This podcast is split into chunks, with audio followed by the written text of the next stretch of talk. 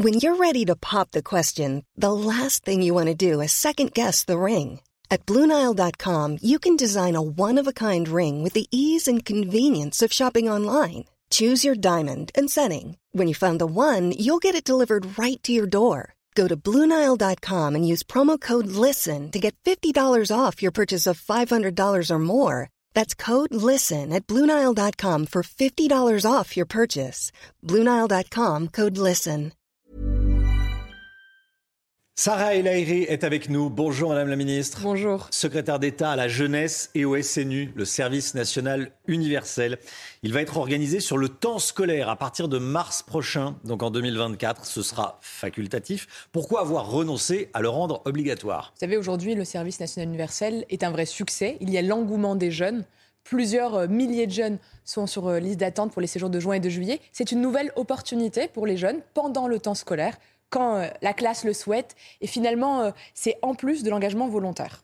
Il va durer 12 jours autour des vacances de Pâques Alors 12 jours pendant euh, toute l'année. L'année prochaine, ça commencera à partir de mars pour avoir le temps de préparer le projet pédagogique. L'idée, c'est quoi? C'est de créer des classes engagées. Des classes engagées, c'est des classes qui vont recevoir peut-être des associations euh, patriotiques avant, qui vont peut-être euh, faire des visites dans leur euh, village, dans leur ville, et enfin avoir un temps fort, un temps où on sort de son établissement et on part en, du coup en cohésion pendant 12 jours dans un autre département. 12 jours euh, pour les élèves de seconde volontaires Exactement. C'est comme l'organisation, c'est comme sur un voyage scolaire. C'est-à-dire qu'il faut un professeur qui a envie de faire vivre cette aventure de- d'engagement, de, citoyenneté à ses élèves. Ensuite, il faut évidemment l'accord des parents. S'ils ne souhaitent pas que leur enfant puisse euh, participer à ce séjour, Mm. alors ils pourront euh, ne pas euh, s'y opposer. Et évidemment, le jeune sera dans, un autre, dans une autre classe pendant ce temps-là. Mais avant tout, c'est une chance. On va organiser euh, finalement euh, le fait que des jeunes de milieux différents se retrouvent, mais se retrouvent derrière quelque chose de très fort. La capacité à se dépasser, à voir à quel point on a besoin d'eux, mais aussi de les préparer aux défis de notre époque. Je pense à l'unité de notre nation, mais pas que. Défis climatiques, euh, question de gestes qui sauvent, pour aller demain chercher de la fierté dans le regard de leurs parents. Citoyenneté, défi climatiques, oui, mais euh, l'année dernière, il n'y avait que 32 000 jeunes volontaires. Oui, et C'est pas énorme et l'année d'avant. sur une tranche d'âge. Non, c'est sur la base du volontariat. Et l'année d'avant, il y avait combien? 15 000. Et l'année encore d'avant, 3 000. Hmm. Ça veut dire quoi? Ça veut dire que d'une année à l'autre, à peu près, on double. 3 000, 15 000, 32 000. Cette année, nous serons bien au-delà. Et vous savez, Combien? dans le fond, dans le fond, peu importe les chiffres, ce n'est c'est pas, une- c'est pas un chiffres, non. Très sincèrement, c'est quoi?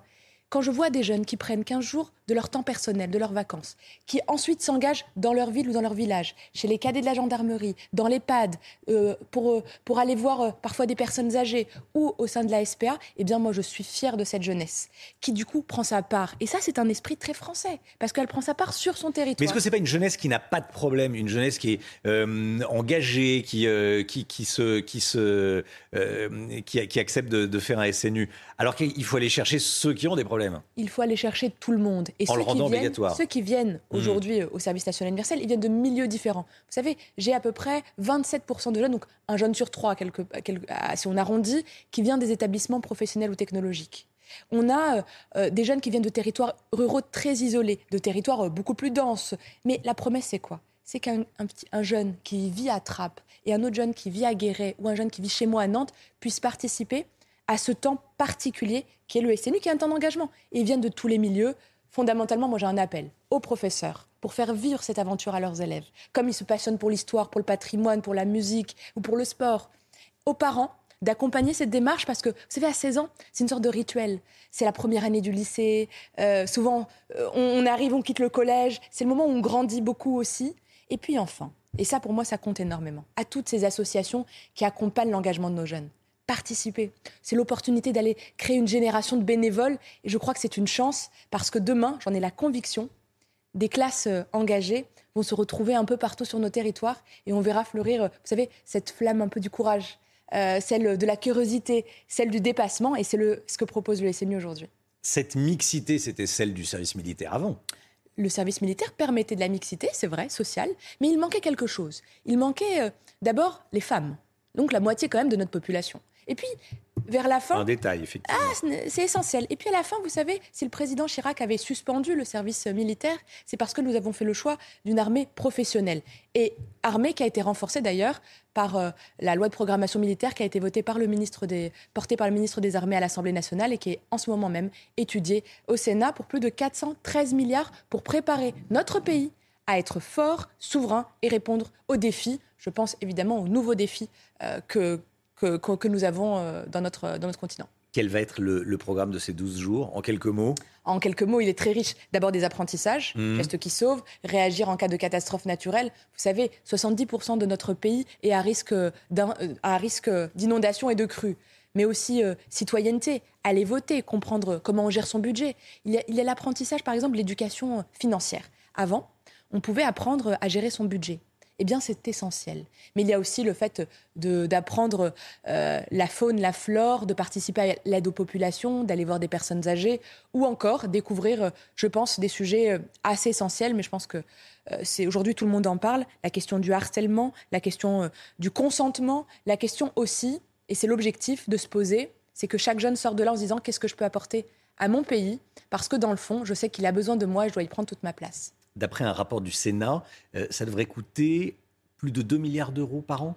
Aujourd'hui, ça coûte 140 millions d'euros par an. Mhm. C'est un investissement euh, massif de notre pays. Mais je vous rappelle une chose, on le fait pour qui? On le fait pour ce qu'on a de plus précieux. Mais vous confirmez que ça coûtera 2 milliards d'euros par an? parce que Non, parce qu'aujourd'hui, je sais ce que ça coûte. Aujourd'hui, mhm. demain, il y aura des centres permanents qui vont permettre d'accueillir euh, plus facilement euh, et plus quotidiennement des jeunes. Demain, il y aura des encadrants qui seront recrutés de manière permanente. Aujourd'hui, on en aura déjà recruté 9000 pour l'ensemble des séjours. Ce que je peux vous dire, c'est que est-ce qu'on a quelque chose de plus précieux que nos enfants? Moi, en tout cas, je ne crois pas. Et pour répondre à ce qui les attend, c'est un investissement euh, et un des investissements euh, pour lequel, je crois, euh, on est tous prêts à consentir. À propos de citoyenneté, Henri, vous savez, l'homme au sac à dos qui, qui s'est attaqué aux, dire aux terroristes, en tout cas, oui, aux terroristes d'Annecy, il va recevoir la, la Légion d'honneur. C'est mérité, évidemment. Il s'inscrit dans, dans, dans, dans, les valeurs que vous défendez pour le SMU Absolument. Et euh, Henri est un visage euh, d'héroïsme. Moi, je suis très touchée. Euh, je suis très heureuse qu'il soit décoré par le président de la République lui-même, mais très touchée parce que dans le fond, ça veut dire quelque chose. Quand on voit l'acte héroïque d'Henri, on se pose très naturellement la question de est-ce que j'aurais fait la même chose? Qu'est-ce que je peux apporter moi aussi dans une situation peut-être aussi grave? Et dans le fond, est-ce que j'aurais eu le courage de faire? Eh bien, faire grandir ce courage, dans l'esprit, dans le cœur de notre jeunesse, de, nos enfants, c'est ce qu'on a de plus précieux. Mais comment on le fait? On le fait avec des projets comme évidemment le service national universel, en accompagnement le scoutisme, le bénévolat. Euh, et finalement, c'est le fruit d'une éducation. C'est le fruit aussi de l'accompagnement, de la confiance qu'on a en soi. Mais c'est cette confiance qui donne la force à un pays. Et cette confiance, ça s'appelle le civisme, ça s'appelle la citoyenneté, et ça s'appelle aussi, d'une certaine manière, à mes yeux, eh bien, le regard qu'on pose sur l'humanité de l'autre. Et Henri, oui, c'est un de ses visages. Je suis très heureuse de cette décoration et c'est vrai que je l'avais salué euh, après cet acte héroïque parce que c'est français. C'est si français de faire ça. Je voulais vous entendre également sur ce qui se passe à Nice. Des élèves de CM1 et de CM2 font des prières musulmanes dans la cour. Euh, ça a été signalé au rectorat, euh, ça a été signalé par le maire de Nice, Christian Estrosi et par le député des Alpes-Maritimes, qui est le président des, LR, euh, Éric Ciotti. Déjà, quelles sont vos informations sur ce qui s'y passe? Vous savez, euh, j'ai encore des informations très floues, mais ce qui est mm. certain, l'école est un sanctuaire. Aucune expression religieuse, d'aucune foi n'a sa place. Aucune. Encore moins dans des expressions de prière, de tenue ou quoi que ce soit. Qu'est-ce que nous avons fait pour lutter contre, pour le coup, l'islamisme en particulier depuis le début du quinquennat dernier Depuis 2017, il y a eu le discours de Muro, la dissolution euh, de mosquées radicales, la formation de, référents, laïcité, l'installation du Conseil de la laïcité, le Conseil des sages de la laïcité, mais surtout, surtout, la coopération, et c'est le fruit de ce qui se passe à Nice, entre les maires, les élus locaux plus largement et nos établissements scolaires. Parce que s'il y a quelque chose à protéger, c'est bien nos écoles. Aucune, la religion n'a pas sa place dans nos écoles. Et donc la laïcité, c'est le gage de la liberté. Faisons et continuons à faire que ces établissements-là, que dans les murs de nos écoles, ça reste un sanctuaire et qu'aucune idéologie ne pointe son nez ou puisse influencer nos élèves. Comment en est-on arrivé là? À ce qu'en France, dans une école, euh, des enfants, j'allais dire des gamins, on est un gamin en CM1 et CM2, euh, fassent des prières? Les éclairages seront en rendus l'occurrence. et ils seront, euh, et ils seront évidemment euh, mis, en, mis en lumière. Quel rôle jouent les Mais- parents? Quelle est la responsabilité des parents? Mais la responsabilité des parents est essentielle. C'est un continuum. Moi, je crois à une chaîne éducative. D'abord, c'est les parents qui expliquent qu'est-ce qu'on fait à l'école. On ne part pas à l'école habillé euh, pas euh, n'importe comment. On ne part pas à l'école euh, pas bien réveillé. On ne part pas à l'école en ne respectant pas le lieu et la sanctuarité de ce lieu. C'est-à-dire que quand on part à l'école, on sait qu'on y va pour apprendre. On a une posture d'élève. On y va aussi dans le respect de aucune, aucune, expression religieuse à l'intérieur parce que les parents l'ont expliqué. Mais de l'autre côté, on est en soutien aussi des enseignants et donc on aide les enseignants. On a levé le tabou du pas de vague parce que pendant des années, ça a été ça. Et ensuite, on a fait évidemment, et c'est important, remonter l'ensemble des informations d'atteinte à la laïcité. Et c'est le ministre de l'Éducation nationale, Papendiaï, qui a rendu public ces chiffres d'ailleurs. C'est ce combat, vous savez, c'est le combat, je crois que c'est le combat d'une société. Il faut lutter contre toutes les formes de séparatisme, parce que c'est ce qui brise l'unité de notre pays. Alors sur le cas de Nice plus spécifiquement, je pense que les informations et l'éclairage sera fait, mais il faut être d'une fermeté réelle, parce qu'on ne peut pas saper tout le travail qui a été fait pour lutter contre. D'une certaine manière, ce qui fragilise l'unité de notre pays, une idéologie en particulier, on la connaît, on l'a nommée, elle s'appelle, c'est l'islamisme, et cet islamisme politique, il ne faut pas laisser s'installer. Sarah El Haïry, vous dites euh, on va pas à l'école habillé n'importe comment. Euh, vous faites allusion aux abayas. Ah, vous savez, je fais euh, allusion à plusieurs, euh, plusieurs débats qu'on a pu avoir euh, sur les tenues. Il y a une époque, ça a été euh, les croque-tops de mémoire. Euh, mais en ce moment, effectivement, il y a la question des abayas. Le message est très clair. Vous savez, la abaya, même si. alors certains disent c'est un, c'est une tenue religieuse, pour d'autres que ce n'est pas une tenue religieuse. Ce qui est certain, c'est que dans le règlement, et le Conseil des sages de laïcité l'a éclairé, une tenue par destination religieuse n'a pas sa place dans un établissement scolaire. Est-ce qu'il faut siffler la fin de la partie et appliquer vraiment cette interdiction? L'interdiction exi- existe. Elle n'est pas appliquée partout. elle est de fait. Il faut être aux côtés, soyons très clairs, il faut être aux côtés des proviseurs, il faut être aux côtés des enseignants qui font appliquer euh, finalement cette règle qui est essentielle. Aucun, aucune tenue religieuse, aucune expression religieuse n'a sa place dans un établissement scolaire. Aucune. Et les proviseurs, ils sont confrontés à quoi au quotidien? À finalement euh, appeler euh, les parents, renvoyer parfois l'élève euh, chez lui, et c'est essentiel. Et c'est ce que nous faisons avec, entre autres, le ministre de l'Éducation nationale. Il faut être ferme parce que c'est l'unité de notre pays et la garantie d'une éducation laïque et libre qui est en jeu. Vous savez quoi, Sarah El Haïry? Euh, Je trouve que votre message est beaucoup plus clair que celui de votre ministre de tutelle, l'un de vos ministres de tutelle, euh, est le deux. ministre de l'Éducation. Parce que vous avez deux ministres de tutelle, le ministre des Armées et l'Éducation. Mais je trouve que votre message est beaucoup plus clair que celui de, de Papendiaï, qu'on entend assez peu sur ces sujets, qui semble être gêné par ces sujets. Moi je, le- je- moi, je vois le travail au quotidien.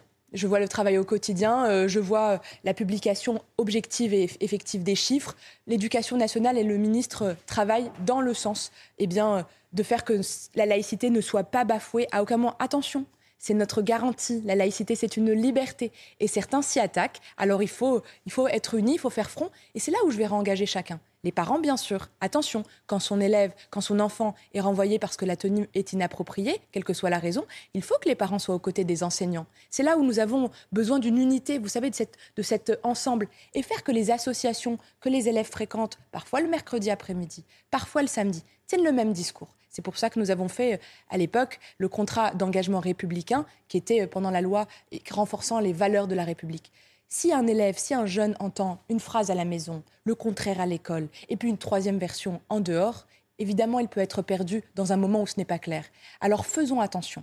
Et franchement, serrons les coudes parce que c'est toujours dans l'intérêt des enfants d'abord et de la protection de ces lieux, ces lieux si précieux qu'est l'école. Vous parliez des, des valeurs dont, dont on allait euh, parler au SNU. euh, Le respect, le, le respect, la le mérite, citoyenneté, la mais également l'écologie. Euh, après Sainte-Soline, des militants verts ultra-violents sont attendus dans la vallée de la Maurienne ce week-end. Vous les appelez comment, vous? Des éco-terroristes, des militants écologistes? Vous savez, moi, j'ai jamais fait de débat sémantique. Par contre, ce qui est certain, c'est que personne n'a pas à respecter euh, la loi dans notre pays. Et malheureusement, il y a à peine quelques jours, chez moi à Nantes, ils ont saccagé le champ d'un maraîcher, le fruit même du travail d'un agriculteur qui nous nourrit au quotidien. Aucune violence ne sera jamais acceptée pour aucune cause. Personne ne peut aller chercher une justification. Fondamentalement, ce sont euh, euh, des comportements qui sont plus qu'inappropriés. Et quand euh, j'ai entendu les propos du préfet qui se questionne sur même le degré de violence qui pourrait arriver, eh bien, je suis assez, assez interloquée par le soutien d'un certain nombre d'élus, parfois, qui viennent à ces manifestations avec écharpe. On entend des. C'est-à-dire, ils ont euh, une responsabilité? C'est honteux. On ne soutient pas une manifestation qui est interdite où il y a des actes de violence. Enfin, je ne vais pas revenir sur les, les événements qui ont, euh, qui ont malheureusement... des élus euh, Europe Écologie Les Verts Il y en a de plusieurs familles politiques, c'est mhm. souvent quand même de l'ultra-gauche. Ce que je vois, c'est que il y a on ne peut pas avoir cette chance ultime de porter une écharpe et de ne pas respecter l'état de droit. Nous avons des lois dans notre pays. Et on a un droit essentiel qui s'appelle la manifestation. Quand on respecte respecte pas les règles de notre pays, on entache ce droit essentiel de manifester. Parce que quand on va à une manifestation interdite, quand euh, il y a des violences, alors dans le fond, on fragilise même ce qu'est notre pays. Moi, je suis attachée au droit de manifester dans les règles, en respectant, en cassant rien, en saccageant rien. Mais depuis quand la violence sert une cause. La violence ne servira jamais une cause. Mais c'est encore plus douloureux de voir des hommes et des femmes avec des écharpes. Sarah El secrétaire d'État à la jeunesse et au SNU, était l'invitée de la matinale. Merci Madame la Ministre d'être venue ce matin sur le plateau de, la matinale de, de, CNews. Bonne journée à vous. Merci à vous aussi. La matinale qui se poursuit tout de suite.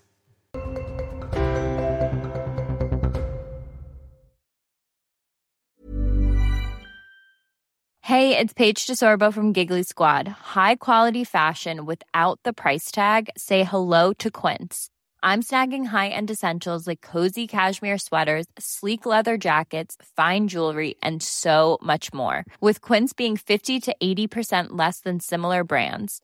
And they partner with factories that prioritize safe, ethical, and responsible manufacturing. I love that. Luxury quality within reach. Go to quince.com slash style to get free shipping and 365 day returns on your next order. Quince.com slash style.